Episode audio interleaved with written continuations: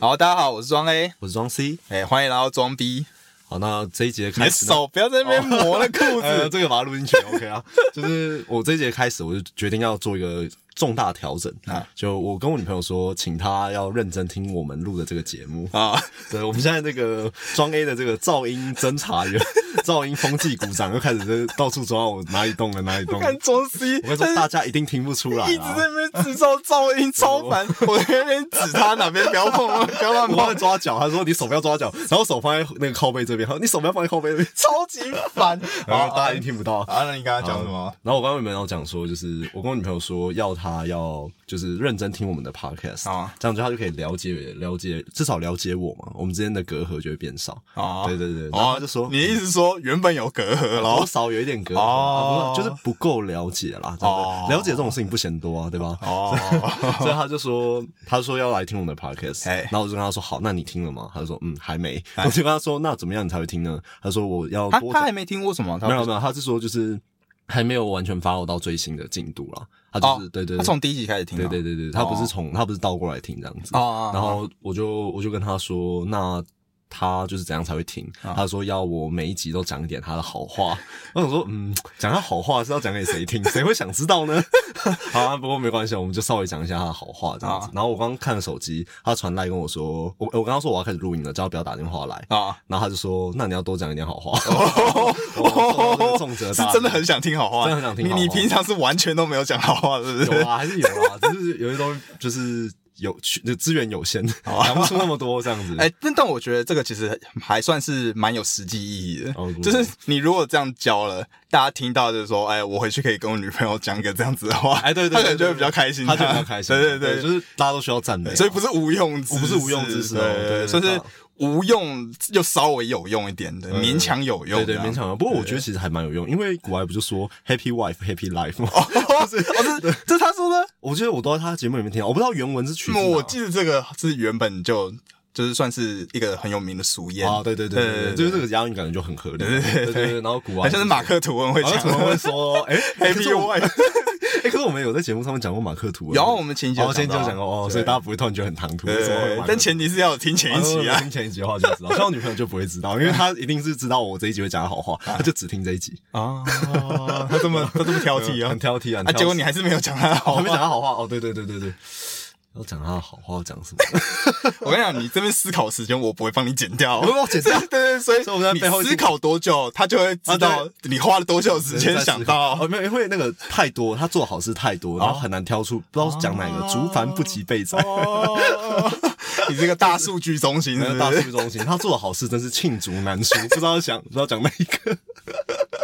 嗯，希望他的国语不要太好，对他国文不要太好。对对对对对对，啊，结果你要讲吗？哦哦，好，不然我讲那个去年我生日的时候，哦好。这会不会太久以前？不啊 不啊不啊哦你讲啊。好，反正我去年生日的时候，他帮我订了一家餐厅这样子哎，然后那家餐厅就是一个南那个南非哎南美洲餐厅，反正就是一个我从来没有吃过的拉丁的料理是吗？啊，？对，有点类似，就是它里面会有那种，可能也跟法式很接近，就是会有那种羊膝啊，或是那种哦，呃羊膝，对对对，啊可是就不不是平时我们会吃的啦。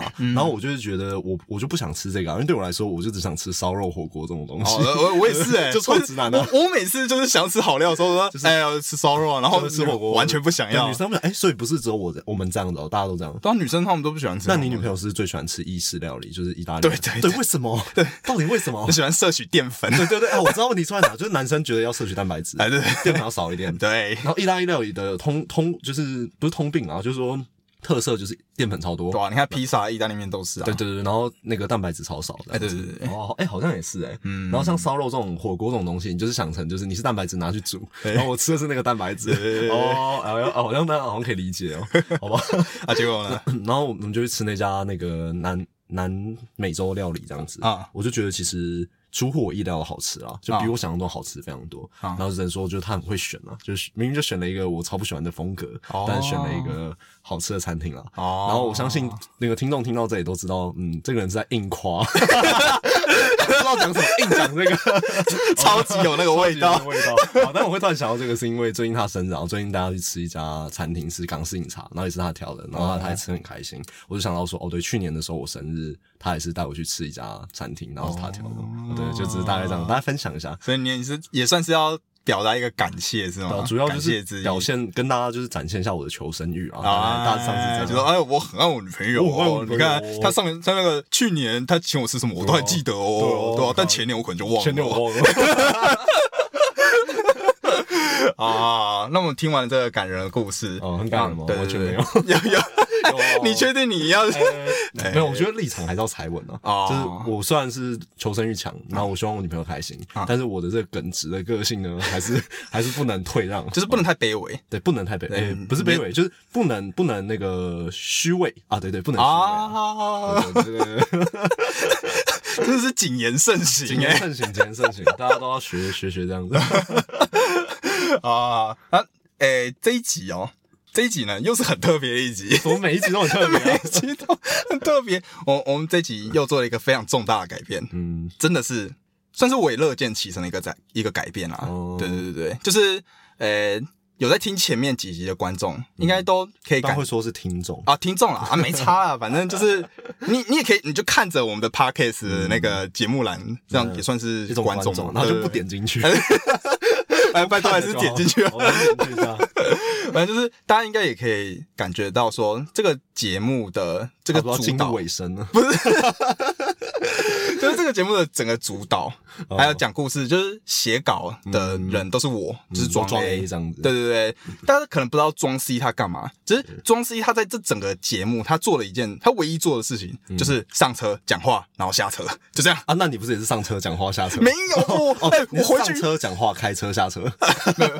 哦，对对对，我复我非常的繁琐，我回去还要剪片。哦，，对对对对对。其实这个装 A 真的在这件事情做的非常认真，因为我们上一次录完那一集，就是上一集啊，还没上架，大家应该也不知道。就是那一集，他我们一录完，然后我就回到我回到我房间的时候，我就在想说，哎，这一集我讲的，就是我讲了什么，我有点忘记了这样子。啊然后我正想说啊，那可能等装 A 讲完，然后上架上到我们自己的群组。然后让我试听，就试听集啊、的时候，可能就已经是一个礼拜后的事了。那我想，那我先不管这件事。就我洗完澡出来，打开手机，他已经剪完了，超快。对啊，你不就是专业剪辑啊，你不就是回家没有其他事要做？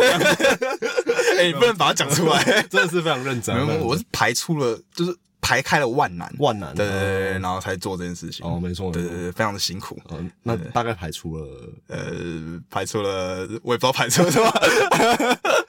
反正就是大家要知道，以前前面那几集庄 C 他做的事情，真的就只有上车、录音、下车，而且更夸张的是，他到我们录音的当下，他完全不知道我们那一天到底要讲什么。因为我们要走一个就是就是临场反应啊，我们不能先 re 稿，不能先 say say say 过这样子。哎，对对对对，所以其实我那时候当下讲出来的所有故事，哦，都是我第一次听到。对庄 C 都是第一次听，是第一次听，然后再给他跟各位一样，我们都是第一次听。对对对对所以他就是靠他的临场反应这样子。所以，但是虽然这个会让整体的节奏变得比较轻松愉快，嗯像聊天一样。对对对因为毕竟没有人聊天会先准备了嘛。对对对，啊因为毕竟我们的本质本来就是我们是为了聊天而哎对对对做这件事，这只是录顺便录下来的。对对对嗯，但是呃，之前庄西他跟我讲过，他说透过录这个 podcast，嗯。他有更加了解我，嗯。因为我会在这个 podcast 分享一些我自己的故事。就像之前他讲那个小时候他耍流氓的故事，那是我第一次听到这个故事。我跟他相处也是十年多了嘛，嗯然后我第一次听到讲这个故事，嗯嗯嗯嗯，啊，那个是黑历史嘛，没有人会想要拿出来讲对对对，对，所以我就觉得说录这个 podcast，其实除了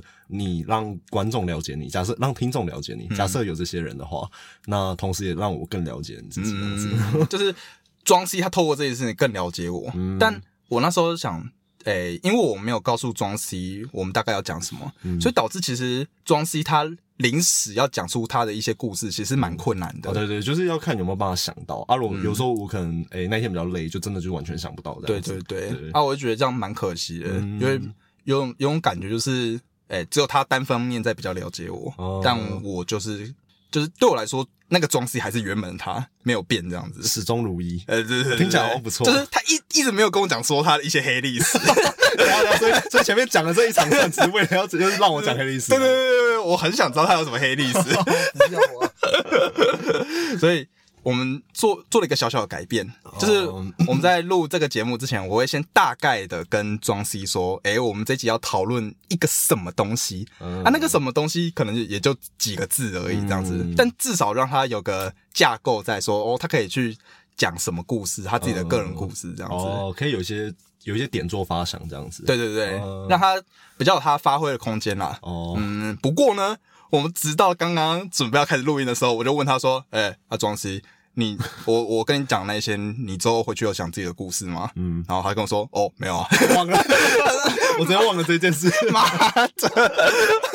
哎，不过你应该还是有稍微简单讲我刚刚有稍微偷偷偷瞄了一下，大概可以有有些想讲的地方我会讲啊，。对对对，他大概花了五秒钟，他就完成这件事，你就知道这个人他妈的，他之前连五秒钟的时间都不愿意拿出来哦。那五秒钟可以做很多事，你知道吗？好像是哎、呃射射射五发，射 射纸飞机，五秒钟折完一一张纸飞机，然后把它射出去，轻轻松松。哦那你也是蛮厉害，很会折纸飞机手速很快。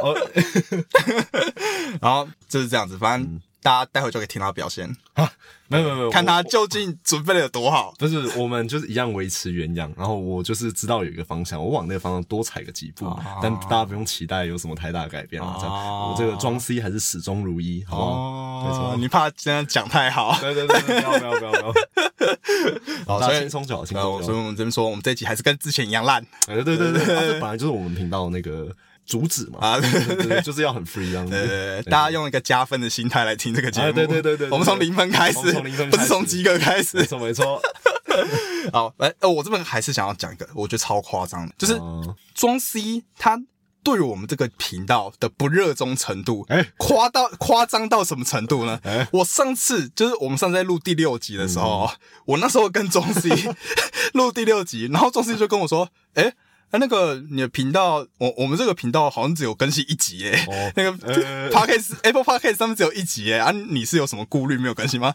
我就跟他说他妈的，我都已经更新了，都已经更新到第六集了。我说连我妈都知道我更新到第六集了，你这个在录的人，你居然完全不知道。不不不，我这个要为自己平反一下。我们这个大家就是公正的一起为庄 C 说说句公道话，这样子。哦就是我听你讲听你辩解没错，就是我们其实很哦，其实庄 C 啊很常就是听我们一起录的。我就好。好，然后站在第三人称听起来比较客观，哦，就是其实还是蛮认真听我们录的节目，嗯。就是我都有反复的听，哦是哦，对，真的。可是为什么我会到后后来我才知道你没有上架呢？不是我，我有上，对你有上架，为什么我会以为你没有上架？哎就因为我听的那个来源是我们的云端资料夹，哦因为装 A 会把剪完的东西丢到云端上面，然后我是用电脑听，所以我就是直接用电脑去点那个云端资料夹就可以直接播放了。哦而且那个可以切到四倍速，那个可以切很快很快很快。对对对，所以我就用那个听。对，哦，你不想要成为我们那个听众流量的一部分不是啊，你那个测那个听众流量是为了知道说哦有有多少人在听啊对对对你如果自己去反复听、反复下载的话，你就会破坏那个。抽样的结果，哦对，而且你看到，假设我们今天有十万人在听，然后我们多自己多听个三十遍，哎、那其实就是拿马克杯的水倒到海里面，海平面不会升高。可问题就是，如果我现在反复听个十遍，那我们的那个粉丝成长率就会就会超过二十五趴。对对，没有，可能不止二十五趴，可是两百五十趴，两百五十趴。啊，所以你是用心良苦。用心良苦哦，我怕到时候你看我一直反复听，然后庄 A 有一天就会很认真的跑来跟我说：“哎、你知道吗？我们的粉丝频道增加了两百五十趴粉丝量。”其实那都是我，都是同一个人都是我，都是我本人。哦，好，那这样大家都知道了。对对对，知道庄庄 C 其实也是用心良苦啊，对不对？还是很认真的就听我们的 podcast。哎，对对对，啊，算算你过关，过关算你啊，可以可以可以可以啊。那前面我们讲完这些，我们就要直接进入我们的故事嘛好，。进入我们的故事。好对对，对对对，好，那我们就来讲莫斯科绅士的故事。哦，其实也是讲了蛮久了。这第几集啊？这第七集了。这一集第七，哎第八集这一集第八，对对。对对对，那我预计可能会到十五集结束啦，所以我们预计现在要讲完《莫斯科绅士》这本书的一半左右。差不多差不多。哦，哎对对那事实上我们讲了几趴呢？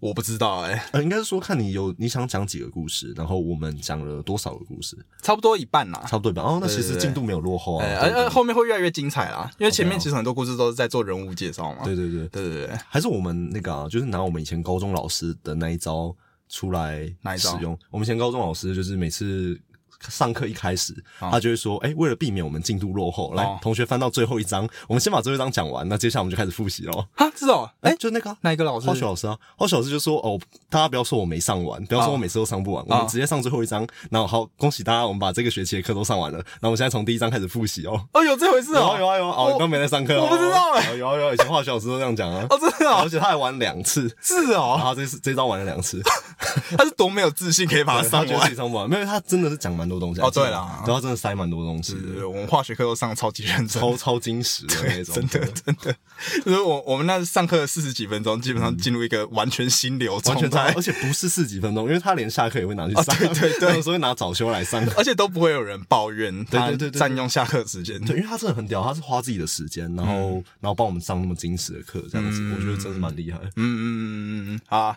反正我们就来进行我们的故事，这样子。嗯好，好，那天伯爵他来到酒吧，嗯。嗯，他那时候就听到有一个德国人，嗯。他那时候在对着他朋友说：“啊，这个俄罗斯啊，除了发明伏特加之外，对整个世界毫无贡献。嗯。如果有人讲得出其他三项贡献的话，我就请他喝伏特加。”嗯。嗯，那个德国人就这样讲。那伯爵他这时候在旁边听嘛，他就觉得有点愤愤不平，这样子，嗯。毕竟这样侮辱他的祖国，这样子，对，他就呃偷偷的拿了一张餐巾纸，嗯，然后在上面写了一些字，把它塞交给酒保，这样子，嗯。嗯。之后他就站起来去跟那个德国人说：“哎、我很乐意接受你的挑战，但是我有个条件，就是如果我答出了其中一项俄罗斯的贡献，那我们三个人都要喝一杯伏特加，就是不是只有他喝啦，就是他那个德国人跟他朋友还有伯爵都要喝这样子。嗯嗯，然后一开始你知道啊，那个德国人当然是觉得，哎、我在跟我朋友讲话，你忽然过来干嘛？干你屁事！对，干你屁事，他就认错。但是你知道他的那个德国人的朋友，他就像装饰一样，就是一个屁孩，他就是、他就在旁边那个看热闹，就是在那边起哄说：“哦呦，好像很有趣哦，那种感觉。好的，如果我在场，我确实也会这也样，所以这样，我应该也会这样。对对对对，对这边化修，然后那个德国人他就没办法，嗯既然都就是事已至此，他就只能答应这样子。嗯对，然后伯爵他就讲，首先第一个，俄罗斯做出的贡献就是托尔斯泰。嗯嗯。大家知道托尔斯泰，就算不知道他做了什么，也大概知道他是这个人啊对，对。反正就是一个小说家、文学家啦，嗯嗯，算很有名这样子。不过就说托尔斯泰他的《战争与和平》就是他的一个文学小说，他透过这本小说完整完整的呈现一个人的命运是如何受历史的宰制这样子。嗯。嗯，他说没有任何一本小说可以写的比他更加透彻。嗯嗯嗯，然后就这这个德国人听完了之后，他就很同意，他同意伯爵讲的这个东西，然后三个人就一起喝了一杯伏特加，这样子。伯爵他就接着说，第二个是胡桃钳，就是胡桃钳，胡桃钳这个算是童话故事吧，嗯，对对对。然后这时候德国人他就纠正他说：“哎，不对哦，这个故事是普鲁士人写的，因为你知道格林童话吗？格林童话就是德国的一一个很有名的童话故事集这样子。那这时候伯爵他就反驳道：“但是是柴可夫斯基写的《胡桃钳组曲》。”柴可夫斯基写一个乐曲嘛，嗯对对对，才让这个故事能够声名远播。嗯然后我们上一集其实有播到那个有提到胡桃钳的故的那个音乐这样子，嗯你知道我我有插那个一小段音乐进去吗？哦，这这个倒没有。所以可以听到这样子，嗯对，所以大家应该会稍微有一个印象。那这这个胡桃钳组曲，它就是在描绘一个圣诞气息的旋律，这样子、嗯说，如果今天没有柴可夫斯基，那这个胡桃钳的故事到现在也只有德国人会知道而已，哦不会声名远播这样还有子。蛮嘴的，其实。哎，但是你也不能否认啊，否认他讲也对啊，对啊对啊对因为说真的，胡桃钳这个故事到底在讲什么？在讲一个胡桃钳的故事。除此之外，好像啊，哎，是不是胡桃钳变成人？胡胡桃钳是一个人哦，不是，胡桃钳是一种玩具，然后这个故事就是在讲这个玩具变成一个人类的故事。但是它的寓意什么，其实我都忘记了。它它里面是讲什么，我忘记了。其实对，其实不知道。对而且胡桃钳的本质其实就没有什么用啊，就是他们应该是用胡桃钳把那胡桃 打开。对对然后据我所知，其实以前的人打开胡桃的方式是放在门那边，然后用门用力关上。哦真的听说是这样。那那门应该蛮容易坏掉。那门要做事很多，以前人拔牙的时候是用一条线绑在小朋友的牙齿上，哎、你以前有这样绑过吗？然后另外一边绑在那个，还真的是没有。哦，但我你也是听你爸妈这样讲，对啊，对啊，他们都这样讲。对，，事实上应该不是这样。我觉得应该不是这样哦。我我爸妈也是这样跟我讲，哎，啊，可是为什么大家这样讲？没有人这样做。还是真的是有人，他们是真的经历过这个，还是这也是他们的爸妈跟他们讲的，这是一个都市传说。根本没有人做过。我那时候想说，干这个应该痛死这个吧？超痛吧？怎么这样做？也没有打麻醉药，这样子也对而且感觉一拔出来就爆血。对，就在爆血，而且很有可能拔不干净，它断在里面。哦，反正伯爵他就是要表示是柴可夫斯基才让胡桃钳能够发扬光大。嗯，这时候德国人被反将一军嘛，对不对？他就有点不甘心，但是也没办法，他也没有办法反他驳。对啊对对对，嗯所以他们三个人又喝下了这个第二杯的伏特加。嗯，然后这时候，因为伏特伏特加是烈酒嘛，所以大家都已经有点醉了，这样子。嗯之后伯爵他这时候就对那个酒保使了一个眼色，就对他挑一下眉这样子，因为大家还还记得。伯爵起身之前有塞一张纸条给酒保嘛？餐巾对，哎哎对，餐巾纸给酒保。哎呦，你有认真在听故事哦，超认真的。哎，不错不错哦。然后伯爵他就说第三点，然后这时候酒保端上了一盆鱼子酱，嗯嗯，嗯，端到他们的桌上，还顺便端上了那个法式一二式的那个饼干啦，然后配上奶油，你知道吗？就是俄罗斯他们传统就是要把那个鱼子酱沾着，粘在饼干上面。对对对对对。然后这时候德国看到这个鱼子酱，他也不由自主的就是展开了微笑，这样子，就很明显就是他的他的胃，他的肠胃已经压过他的偏见了。哦对对对对，因为你看他们已经喝了第二杯酒，这时候就急需一个下酒菜，对，所以这时候下来一个鱼子酱，哦。完全被那个伯爵 这个套路都已经算好了，他是撩妹达人，超猛，超会，真的超猛。然后之后德国人的朋友啊，嗯。在旁边看戏的那一个，他就对伯爵的这一连串操作感到心服口服，嗯。他就问伯爵说他是怎么办到的。然后伯爵哦，你知道吗？伯爵他就穿西装啊，嗯他这时候站起来，你知道穿西装站起来最帅就是你要站起来的瞬间把自己的第一个扣子扣上嘛，嗯对不对？你知道那个动作吗？对对对，然后他就做了这个动作，然后跟那两个人说。魔术师是不会透露自己的把戏的，哇哦，然后说完他就飒爽离开。等一下等一下等下，我觉得可能我们对于这个故事，我们的见解有点不一样哦。这样这样你应该会觉得这故事很帅，对吧？很帅啊可是我听完之后觉得太装逼了，就很装逼啊，超级帅。就是你知道，就感觉是伯爵他已经完全想好说他后面要干嘛他。觉得他朋友问他这个问题，他早就把他拴在里面。对对对对对，他已经知道他们最后一定会提出这个问题。哦，最后那一句 很装逼的话，他早就想好了。整个一整个 set 都已经做好了。哎，对对对对对，哦哎，说真的，你一盘鱼子酱的这个 set 应该蛮贵的吧？哦，对，哎，对耶，应该不便宜哦。对啊，哎，可是你看他离开，他没有买单，最后是德国人买单。哦，而且他们买单搞不好还会心服口服。对，所以他们觉得无那个鱼子酱真的很好吃。对对我靠，哇最赚的是佛爵。对对，那最赚是酒保，那酒保呃，就餐厅啦，餐厅多赚啊，一点。对对对对，我 就想干，有人会为了装逼，然后这样子花花这一笔钱。我原本是这样想啊，但是没想到，原来这笔钱也不是他花 的。好，那这边大家就可以看到说，伯爵他用了三个面向来阐述说俄罗斯的好，这样子，分别是文学，就是他讲到托尔斯泰嘛，嗯，然后再是艺术，也就是他讲到柴可夫斯基的音乐。对对对，然后最后只是讲到那个鱼子酱，也就是美食。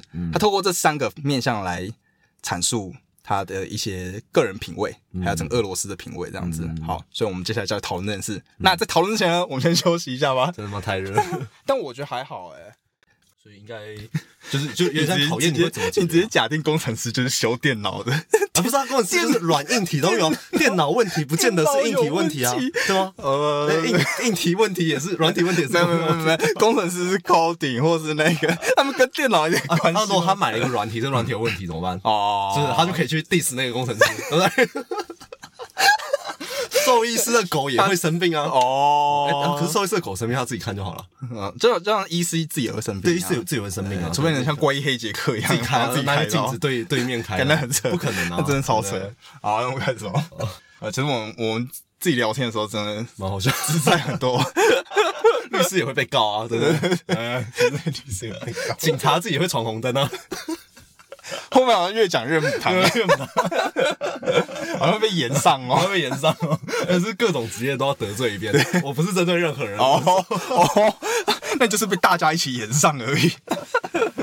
好啊，好，那我们这边就我们要模仿伯爵嘛。伯爵我们向大家介绍，就是分享一些我们喜欢的文学、艺术还有美食。嗯对对对，啊，先从文学开始。其实我觉得文学，我跟庄 C 应该都算，应该会有很多共识啊。对啊，对，因为我们都喜欢看书啊。喜欢看书，可是我刚刚认真想一下关于文学这个问题，我看我看的书很多都不是文学，没有啦，我觉得科得，普哎，我觉得文学你就把它当成是书籍书类都可以就可以啦。哦，那那这个应该这样，如果你把范围变这么大的话，我觉得一定有很多共识啊。嗯因为原本我想到的是那种真的是纯文学哦，纯文学的话，我就我会想到是那种很冷僻的那一种。你有看啊？就像莫斯科绅士，就是相对来说，算算偏文学吧。对他，他他他就真的是纯文学，这个就是在我心中的定义，它就是纯文学。嗯可是像穷查理的普通常识，啊我觉得这个不太算文学，这算工具书吗？对，，算工具书或算是科普书吗？应该算是。我就哦，我会把它建立在科学类书啦。或是它应该，我觉得它应该是比较像是投资理财书、啊，对对对对，财经啊财经啊，财财经书这样子。只是里面讲了很多东西，让我们真正受用的其实不是财经的，对对 对，就是刚刚庄 C 讲的这本《穷查理的普通常识》，嗯我其实那时候就有猜到，我如果跟他讲说要来介绍文学类的东西，嗯，我们第一个共识一定是这一本。应该就是穷查理的普通常识。对，没错，所以这本书是真的超推。嗯，说推。我觉得这本书它的地位，甚至是可能没有这本书，我们就不会有今天的我们。哦，对对对，它就是建立我我们人生观一个蛮重要的指引吧。我觉对得。对对对对，像我跟我朋友推的时候，我也会说这本书真的很推，嗯，可是最后有去看这本书的人少之又少，一定是啊，真的很少啊、因为因为你光是平常有在看书，我觉得应该就算是少数。对，然后这本又超、又超厚，对，这本很厚，内容又很硬哦，对就是它内容又又偏硬，内容是真的硬，因为啊穷查理他就是一个怪人，对，它本身就是个怪人，对，就是那种讲话，你可能十句里面有八句都听不懂他在讲什么，而且他里面有提到一个点，就是形容巴菲特跟穷查理，就是查理蒙格啊，哎。就是他就讲说这两个人有一个特性，就是他们如何认识出对方应该就跟自己是同类人呢？嗯。他就说对方就是那一种会讲了一个笑话之后没有人笑，但他会拍着大腿把自己逗乐的那一种人。我就哦，他们就用这种方法去辨识出谁是自己人，这样子，哦，那边我也是看完之后觉得很有画面，就是很有画面。就是有时候你听一个人讲笑话，你会觉得有趣，不是笑话本身，而是那一个人有。趣，而且它里面这本书有讲一个他跟巴菲特的一个，哦，我印象很深刻的一个故事，就是那时候我忘记是巴菲特还是穷查理在开车，应该是穷查理在开车，然后他们他开车开到一半，他就忽然想到一个一定要跟巴菲特讨论的东西，嗯然后。他就把车停在十字路口的中间，他就停下来，很专心的跟巴菲特讲这件事情。嗯然后就是因为在十字路口嘛，然后周围的车在按喇叭这样子，然后他完全不管，然后他就继续继续专心的在跟巴菲特讲，就是妈的，是超级怪的人 是。超级怪的人。我觉得他这怪大概就跟我们把车停在停车场录 podcast 差不多怪哦。然后两个人这样子插着胸，插着胸，抱着胸在那边聊天，然后有人经过看到我们这种，干两个怪人。欸可是你说，你说那个查理他想到一件事情，很认真的跟巴菲特讲，他就会停在路口，就让我想到一个巴菲特的故事啊。他就是，但这个我觉得。应该是算那个吧，意识嘛，这就算人家乱讲的，啊就乱套，就冠上巴菲特的对冠上巴菲特名，突然变很合理。他说，就巴菲特很专注，所以巴菲特他不会顾及他人的眼光，他会做他呃眼中正确的事。啊所以他说有一次他打电话给他一边开车，然后一边打电话给他老婆，啊跟他老婆说：“哎、老婆，我现在开车开在路上，但遇到一个很奇怪的现象，就是怎么整条路大家都逆向。”哦，这个我有听过，我有听过。我这故事我 完全不觉得他很专注啊。大家都在逆向，只有他一个人是对的。你有时候听完巴菲特的故事，你想说，干，为什么这个人可以这么有钱？啊，原来是随机性的结果，不是他的能力。哦哟，突然变深度讨论好哦了，。就老高最近这一集啊，哎，你知道最近不是很多 YouTube podcaster 跟 YouTuber 都在讨论这件事，什么事？就老高讲了一个最近好像是诺贝尔奖的得得奖作品，好，然后就讲说，就是他们去做了一个模型，嗯然后那模型里面就是把就是随机放入智商最低到智商最高的人，哦然后然后再加上另外一个模型，就是随机会发生在他们身上有好事跟坏事。哦好事的话，他们钱就会从十块变二十块，就 double。哦然后坏事的话，就会把他钱砍半这样子。然后就用这个模型下去跑了无数次，然后最后发现，在这些人二十九岁，哎，二十二岁就是开始赚钱之后，一路赚赚到可能退休，那他们的财富会变成什么样子呢？最后发现说，有一些人会变成极度极度的有钱，然后可是这是极少数的人，就符合八二法则，只有二十趴能拥有八十趴的人的财富，对对对就这个大家都理解嘛。可是他翻最神奇的一件事是，不管试了多少次，最有钱的那一群人都不是最聪明的人，都不是，都不是最完全没有一个是最聪明的，几乎没有，而且最聪，通常最有钱那个人是智商比一般人大概只多十趴聪明的人，就是 PR 六十的人。是哦。对，然后说怎么做就是做不出最聪明的人是是最有钱的那一块这样子。啊，这个模型是哪个研究机构做的？该不是英国吗？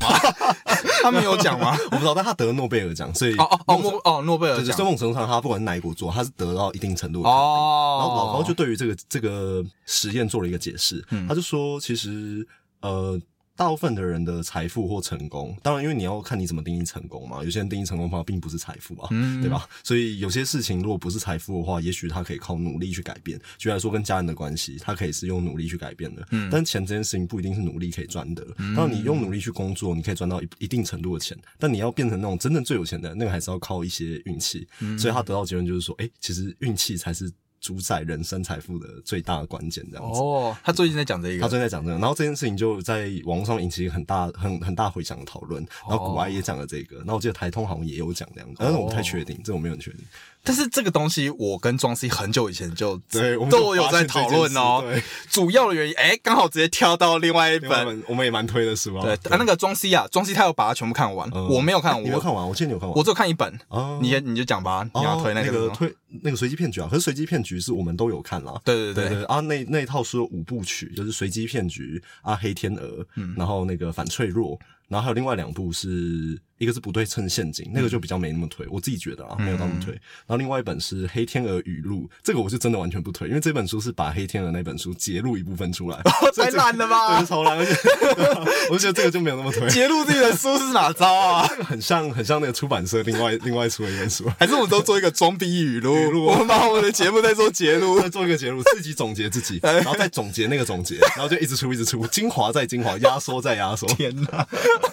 啊，反正这个书的作者就叫做，卡雷伯，对对对对对，他就写了这一系列书。那你跟大家大概介绍一下这些书的核心价值是什么？哦，我觉得它核心价值其实就是跟刚刚老高说的那个实验有点像，就是他觉得他觉得最重要的关键其实不是那个人的能力能力啦，更多是在于运气的随机性。嗯就像是随机骗局里面有提到说，其实很多成功很成功的那些人，他其实不是因为他实力很好，就像是他写了很多本小说，然后有一本小说突然就是。打到了大家的那个点，所以就会导致长尾效应。那本小说会为他赚进其他所有小说赚赚起来钱都还不及他最会赚的那本小说，嗯这样子。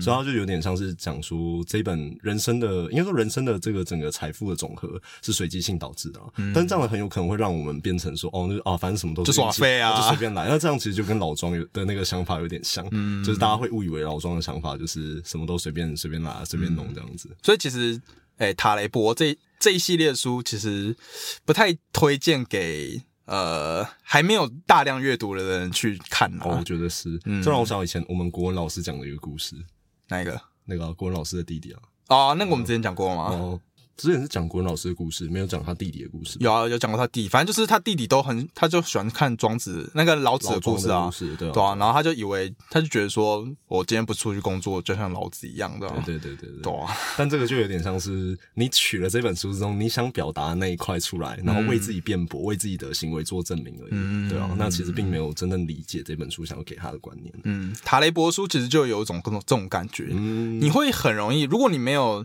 建立一些自己的一些思想的话，你就去看，你会有一种看完之后我到底看了什么的感觉，好像有看，又好像没看。对对而重点是他一本书又都很书厚，超级厚，但是你用一句话就可以把这本书讲完的这种感觉，就是随机性随性。机性，对，人生就靠赛这种感觉。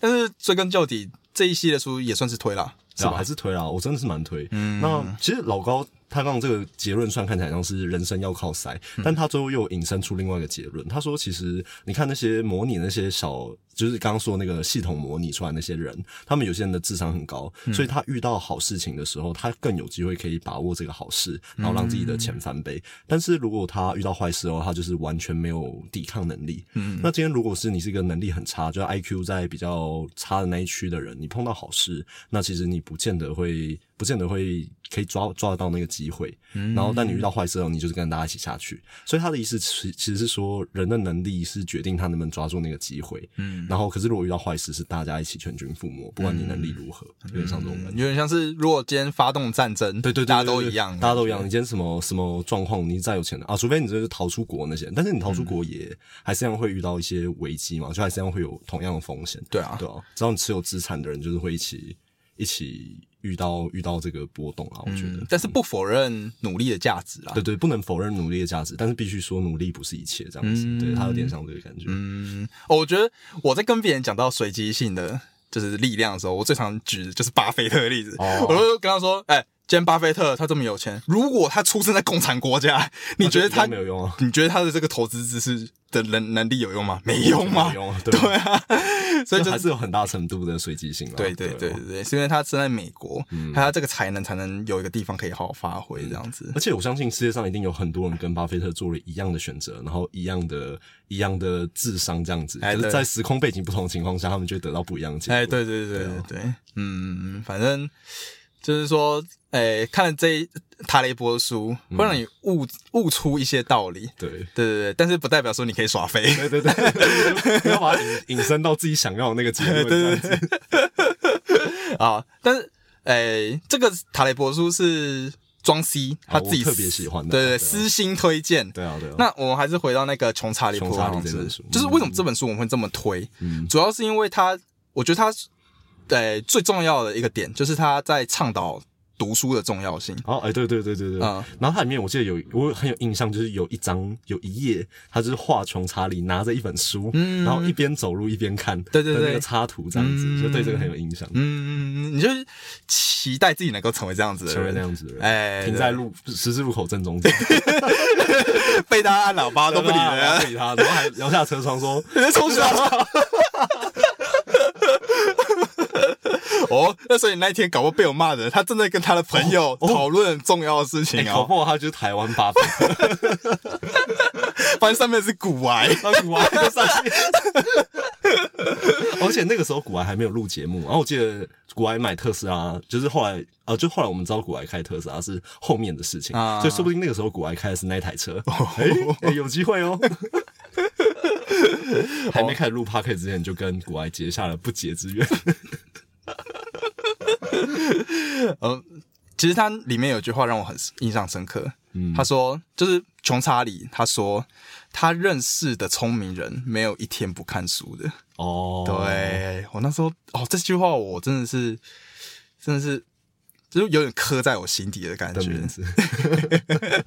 我希望不要是穷查理，希望是别人，都是别人。不要是一个这么怪的老高。有吧？这句话你应该有印象？我觉得这句话我真是就是有点打中我心吧，就是嗯。应该讲，就是说以前我会觉得你要你要变得很厉害的人，其实不一定要看书，嗯。因为假设呃举例来说，你想要变一个很厉害的工程师，那你就是往这个方向做研研究嘛，你不需要取得这么多普遍价值啊，嗯。你不用去研究历史，不用了解人文吧，你只需要往你想要的方向精转，你就可以变成那个领域的最优秀的那个佼佼者嘛。对，可是后来我发现，各个领域最优秀的佼佼者好像都在看各个领域的书、欸，嗯就是看他自己领域以外的书。嗯对啊，所以发现真的查理讲这句话其实蛮蛮，就是真的是很符合现实这样对，不是他随便讲讲的。对对，不是因为他喜欢看书，或是他想推广看书，他才跟大家讲，而是这个很像是一个普世的现象的对对。对对对所以就有点算是因为有这本书，让我跟庄 C 嗯。会、呃出现了这个概念，期许我们能够成为这样子，就是喜欢看书的人，对对对。对，所以算是多亏了这本书，我们才有机会去接触其他的书，对，对，这真的是好像所有书的一个核心吧，一个起点啊，起点啊，所有的它就是第一推动力啊，哎哎，第一推动力又来了，它就是上帝的手啊，上帝的手。啊说到第一推动力，你要不要讲到我们最近遇到，就你你讲那个书柜的事情？书柜哦，哦，我前几天做了一个很可怕的噩梦，真的是噩梦，真的是噩梦啊！就是我梦到了装 C 的书柜，嗯只有书柜，我没有梦到装 C 这个人哦。然后 我就梦到他这个书柜上面摆满了一堆书，然后上面都是一些很就是你知道一听就是你完全不会想要去翻的书，什么物理学，什么挖个机械学，什么东西的。这。种是我的书柜上还没有这些书，对对对，然后更最可怕的是，每一本书上面都贴了一个日期，嗯就是上面日这个日期是写说，哎、庄西他什么时候看完这本书？嗯然后发现每一本书贴的日期都只隔了一天，这一本是一月十号，下一本是一月十一号，下一本是一月十二号。那种说他一天就看完这本书这样子，然后之后我就惊醒了，嗯我就说，哦，我靠！妈的，我要开始看书了，你知道吗？不能不能输给他那种感觉不能输，干这是噩梦。结果我那天就是做完这个噩梦之后，我那天的阅读量暴增，暴增。暴增两百五十趴那一种。这个最有趣的是，他把他读书量暴增跟他前面做梦这个故事告诉我，嗯，然后我听到他这个故事之后，我就知道啊，他毛起来开始念书了，那我要开始认真念书。对对对然后那几天的读书量也是大幅大幅提高，也是哎两百五十趴提高。然后最后我就发现，哎、我们两个的读书量都一起提高了，但是这件事情的。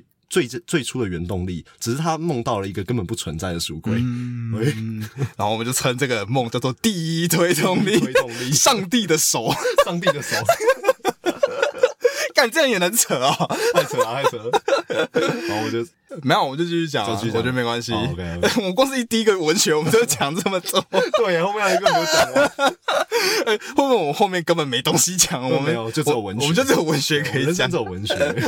然后我其实我觉得《穷查理》这本书，它给我们第二个，我觉得算是最受用的，嗯就是它让我们意识到有意识形态这个东西。哦，对，呃，有点复杂、啊。嗯对，反正就是它让我们有意识到有意识形态这个东西的存在。让你意识到意识形态。对，哦，啊，这这个东西到底是什么，我们就不赘述了。对啊，就就是是这个东西会讲会讲太深了，但是我觉得这个东西对于就是我们看待世界的方式有很大的影响。就是明明同一件事情，为什么不同的人看看到结果会完全不一样？我觉得这跟意识形态有很大的关系。嗯，而且我最近发现一个很就是算很猛的事情，嗯因为我最近在看那个希特勒还有史达林的故事，哦然后以前大家都会觉得说，就是希特勒就是个疯子嘛，大家不知道他后面到底为什么会变那样子。嗯但是我最近会，我我以前也是这样觉得，就觉得，哇为什么是希特勒这么疯，我没有办法理解。不是有一个就是最最普世的说法嘛？哦就是说希特勒以前其实想当画家，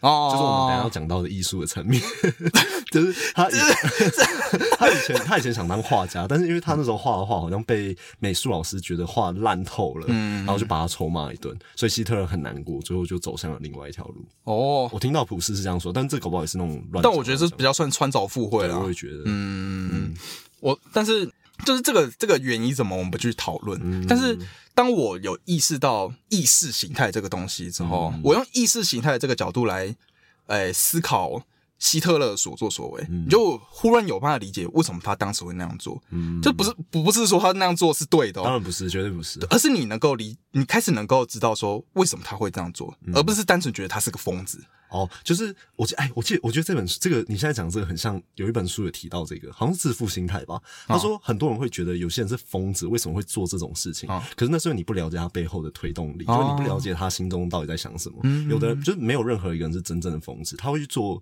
那件事情，一定是因为他觉得那件事情有特别的意义。嗯所以对于希特勒来说，他会做这么疯狂的事情，一定是因为他心中有一个既定的想法。嗯，背后的原因。对，一定有个原因。对啊，那个原因是什么？通常你能够用意识形态的角度去思考，嗯它就可以得到答案。嗯，对，所以我觉得知道意识形态的存在，嗯。对我，因为我对历史书是蛮有兴趣的，嗯。对我去理解历史上的一些事件，算很有帮助。嗯，算算我最近的一个一个体悟一个体悟。对，那这是我个人好奇啊，那所以你觉得为什么希特勒他意识形态是什么导致他我我不细讲，我就细讲会太太超过太超过了，之对对对后有机会再讲这本书，这样。对对对对对，有兴趣再大家有兴趣，我之后再再讲啦。对啊，对，但我觉得大家应该没兴趣。好，哎，这结果我们只讲了一个文学，文学的部分。这一集好像就而且文。学部分你还只讲了穷查理的部分，然后穷查理的部分你还只讲了穷查理教我们的一个意识形态这件事情，很小的东西。超，级小一个点做了一个超大的发散，讲了二十分钟。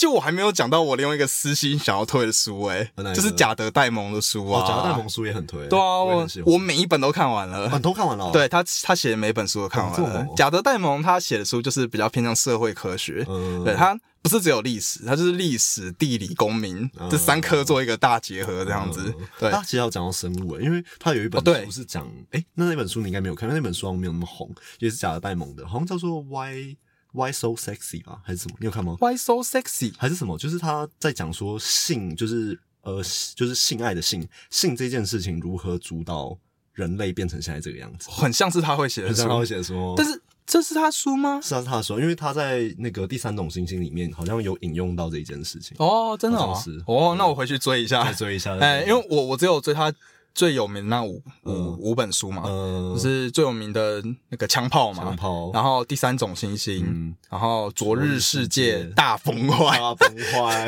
还有那个动荡，动荡。这这哦每本书都超厚。都，超级厚。哦它组在一我看完。起就是可以直接占掉你一格书柜，你可以垫一百碗泡面。然后一堆泡面。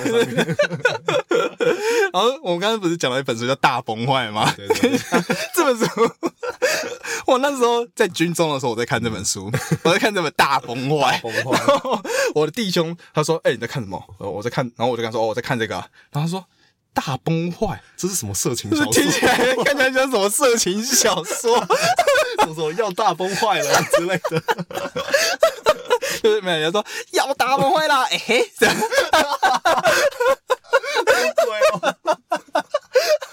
然后你知道我原本这本书看的好好的，他一这样跟我讲，我就回不去了。我真的每次看到那个书名，就会觉得要哎、嘿。但这这本书明明就在讲一些很震惊的东西，还在讲地球的一些环境问题，那结果被他这样一讲，好肥。我记得你那时候好像有在你在当兵，然后你在看这本书的时候，我记得你就跟我分享的一件事。然后那个时候好像是那个小戴戴着你在打羽球的样子，哎对对对然后然后我们那时候好像聊到说，好像只要把任何一个人的照片的背景变成全黑的，啊然后上面加上任何一句话，就会变得很像是就是一句很正经的话。哎，就是跟马可波罗一样。就是马可波罗，马哎，可波罗，不是马可波罗，马可波罗，波罗什么？就跟马克吐一样。然后我们那时候做了一个梗图，就是一边是小戴，嗯。然后旁边写大崩坏，突然就觉得哎、好像有什么意境的感觉，因为因为他那时候打球打的很那个对对面目狰狞，面目狰狞，对，对对。然后，哎，中 C，中 C，哎剪刀剪刀剪刀中 C，他就 P 了一个那个那个小戴很狰狞的脸，然后上面写大风花，靠背啊然后被那个小戴的粉丝出征，啊，反正假的戴蒙书我都非常推，但是如果你想要。诶、初步认识的话，因为它没有说太厚了，你要念其实是蛮痛苦的。对。如果你想要有个初步认识，我比较推荐会去看那个第三种星星，嗯。它比较简单易懂，而且比较薄，嗯比较你可以抱着比较轻松的态度去看啊，有点像在看老高。就像老高，哎、真的就像老高，对对对对，比较科学一点的老高。哎、你的意思是？嗯，我没有啊，我没有别的意思哦。你在讲什么？我，现在是个公众人物，那他其他本书就比较偏生硬啊，因为他其实是一个很厉害的社会科学家。嗯呃，他其他本书他会用呃数据分析的方式 来跟你讲说为什么历史会这样子。会 会走到今天这个样对子，对对。对，真是蛮厉害，蛮硬的，但是很厉害，很好那你可以把。那本书先当做一个起点啊，就像是查理蒙格这本书是我们阅读这条路上的起点，你可以把那本书当成是贾德戴蒙这一条路的起点啊对对对。开始看他的其他书，就是第三种行星，对第三种行星，嗯，读起来比较简单啊。对啊，嗯，你的那个羚羊故事不是也在里面看到吗？哦，对啊，对啊，对啊，大家也可以去看看，对啊蛮有趣的。嗯，好，哎、其实你知道我这边跟你讲到文学，嗯。我原本想要讲一个，因为你要讲文学嘛，嗯。就一般不会讲这种工具书。嗯。可是我那时候在想说，有没有一个文学是我们俩都很喜欢的？百年孤寂，嗯，没有，你没有看？我我我有买，哦，你有买？呃我准备要看。你怎么会买？那我就是想要我们从来没有聊这本书哦。没有啊，但是我就想我有看买来看。你有看？安觉得好看吗我是？最近看的，好看吗我觉得还不错欸。真的哦但是你说要从里面得到什么体悟，真的是还好哦。就我觉得文学书很多会有这个同这个问题啊，不是问题，就是说会有这个现象，因为他的文学就是他真的不是为了叙述什么道理，嗯，他只是有些有有些只是作者想要排泄他心情吧。对对对对，所以所以这个才是文学，它叫纯文学的原因，嗯。就是它真的就是文学这样子，对吧？那你说有没有什么文学是我们都很喜欢的？哦？嗯。让我想一下，我跟你讲，我一讲，你一定马上就有感觉。来让让我猜，我猜，嗯，你猜猜看，嗯，文学哦，一定要是纯很纯的文学，对，很纯的文学。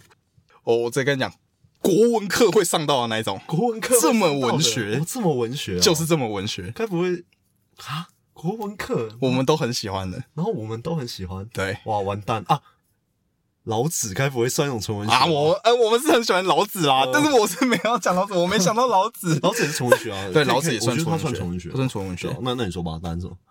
宋词，哦哦，宋词宋也是纯文学词，。宋词是文学啊。而且是哦，因为我刚刚想到的纯文学是比较偏那种有故事性的，就是它是一本书的哦一个啊，它是一个作品这样子。哦哎宋词有没有宋词可以吗？可以可以老子其实算是哲学啦，哲学啊，对而且老子有很多叙述道理的内容在，而不是针对于他的修辞，所以我觉得他比较不像文学嘛。宋词就真的是纯文学。哎我跟你讲，我跟庄西就是喜欢，其实我觉得我们喜欢宋词只是为了要来装逼因用的。宋词的字啊，因为大家有念高啊国高中其实都有学到这个，就是说宋词比起唐诗，嗯它更加的注重它的韵律跟它的这个辞藻华美。哎对对对对宋词的问题就是很辞藻华美这样子啊，对迟早华美说白了就是什么？可以装逼装逼吗？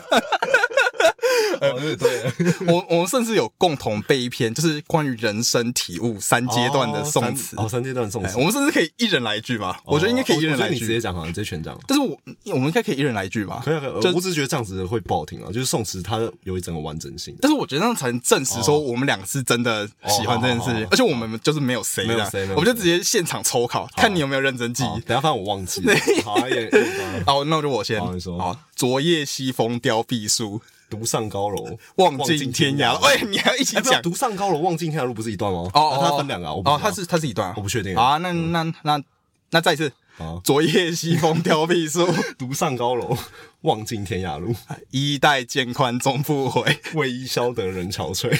众里寻他千百度。然后踏破铁鞋无觅处，大家还把它讲完了。发现，我觉得那个最后一段，那个就是那个踏破铁鞋无觅处的前面那一段，其实你后面有很多种接法，然后最后尾音类似是呜呜对呜的结尾，呜的呜呜呜的那种结尾。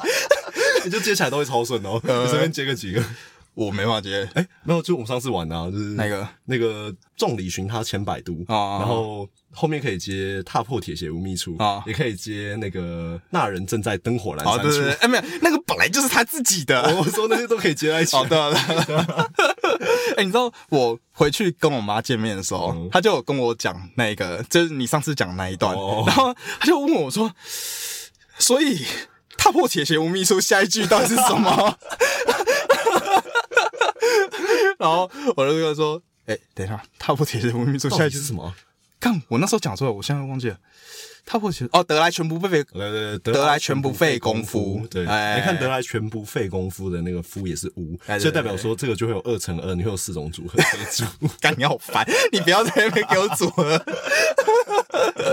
啊！反正听得出来，我们就是非常喜欢宋词，嗯哎然后我们喜欢喜欢宋词的原因也是非常简单，非常简哎单，简单直率我们只能说，男人的快乐就是这么简单这么简单。